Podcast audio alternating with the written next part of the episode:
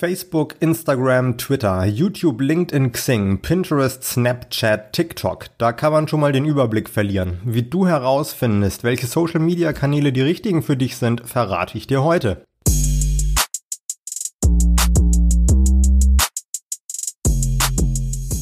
Wir haben vor ein paar Tagen schon über das Thema Zielgruppenanalyse gesprochen. Falls du die Folge noch nicht gehört hast, würde ich dir empfehlen, das nachzuholen, denn deine Zielgruppe zu kennen hilft dir zu entscheiden, welche sozialen Netzwerke du nutzen solltest. Jetzt aber zum eigentlichen Thema. Ganz grundsätzlich kann man die sozialen Netzwerke nach der Demografie ihrer Nutzer unterscheiden. Also ganz grob gesagt sind jüngere Leute eben eher auf Instagram, YouTube, Snapchat und TikTok unterwegs. Die Älteren sind vielleicht dann eher bei Facebook, Instagram, Twitter und Pinterest. Dann gibt's dann auch noch die B2B-Netzwerke. Also wenn du im B2B tätig bist, sind LinkedIn und Xing vielleicht eher was für dich. Vielleicht auch noch Twitter aber auch andere Netzwerke spielen für den B2B-Bereich eine Rolle, denn schließlich im B2B will man ja auch Menschen erreichen. Menschen sind ja die Personen im Unternehmen, die Entscheidungen treffen. Diese Unterteilung nach Altersklassen reicht meiner Meinung nach auch noch nicht aus, denn die Nutzer nutzen die Netzwerke auch mit unterschiedlichen Intentionen.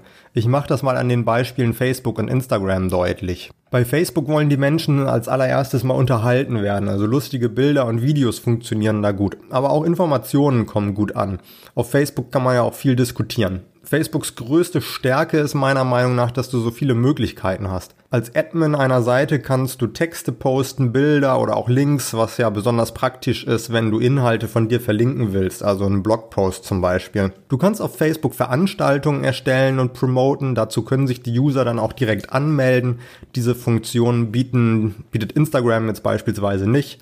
Es gibt Gruppen zu allen möglichen Themen, in denen du als Privatperson oder auch mit deinem Unternehmensprofil posten und auf dich aufmerksam machen kannst.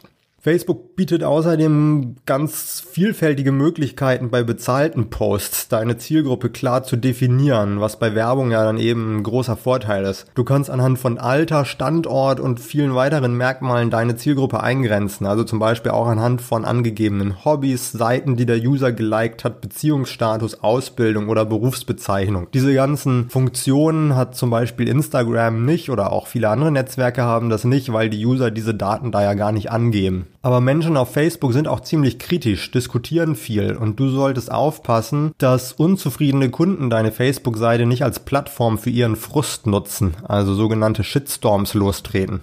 Kommen wir jetzt zu Instagram. Instagram hat Facebook den Rang als beliebtestes soziales Netzwerk abgelaufen, würde ich mal sagen, also zumindest bei den unter 30-Jährigen. Instagram ist heutzutage für fast jedes Unternehmen ein Muss, würde ich sagen. Ungefähr 20 Millionen Nutzer in Deutschland sind auf der Plattform aktiv. Dabei hält sich das Verhältnis von Männern und Frauen ziemlich die Waage. Instagram bietet sich vor allem dann an, natürlich, wenn du bildstarke Produkte hast. Möbel, Kleidung, Lebensmittel. Aber Instagram funktioniert auch, wenn du selbst gerne vor der Kamera stehst, um deine Produkte zu promoten oder dich selbst als Marke zu etablieren. Es sind zum Beispiel auch Anwälte oder Versicherungsvermittler auf Instagram aktiv. Und deren Produkte sind ja nun wirklich nicht bildstark. Auf Instagram kannst du inzwischen auch eine ganze Menge machen. Du kannst Fotos und Videos in deinem Feed posten. Außerdem hat Instagram ja die Stories-Funktion, die ist in den letzten Monaten sehr viel wichtiger geworden. Stories werden in der App immer ganz oben angezeigt und häufig von den Usern auch als erstes angeklickt. Auf Instagram ist die Stimmung meistens entspannter als auf Facebook. Also, dass jetzt wirklich so harsche Kritik oder Beschwerden gepostet werden, ist meiner Erfahrung nach eher selten der Fall. Die Stories-Funktion hat Facebook inzwischen übrigens von Instagram übernommen. Also das heißt, wenn du eine Instagram-Story produzierst, kannst du die theoretisch auch ähm, mit ziemlich kleinem Aufwand auch auf deinem Facebook-Profil dann auch posten. Aber Vorsicht, die Stories sind aufs Hochkantformat ausgelegt. Also denk daran, wenn du die Stories produzierst. Für beide Plattformen gilt übrigens, dass du regelmäßig aktiv sein solltest. Und regelmäßig heißt jetzt nicht einmal im Monat was posten, sondern am besten mehrfach in der Woche. Vor allen Dingen bei den Stories ist das wichtig, damit Instagram sieht, dass du sehr aktiv bist und dass deine Stories immer weit vorne auch angezeigt werden bei den Usern.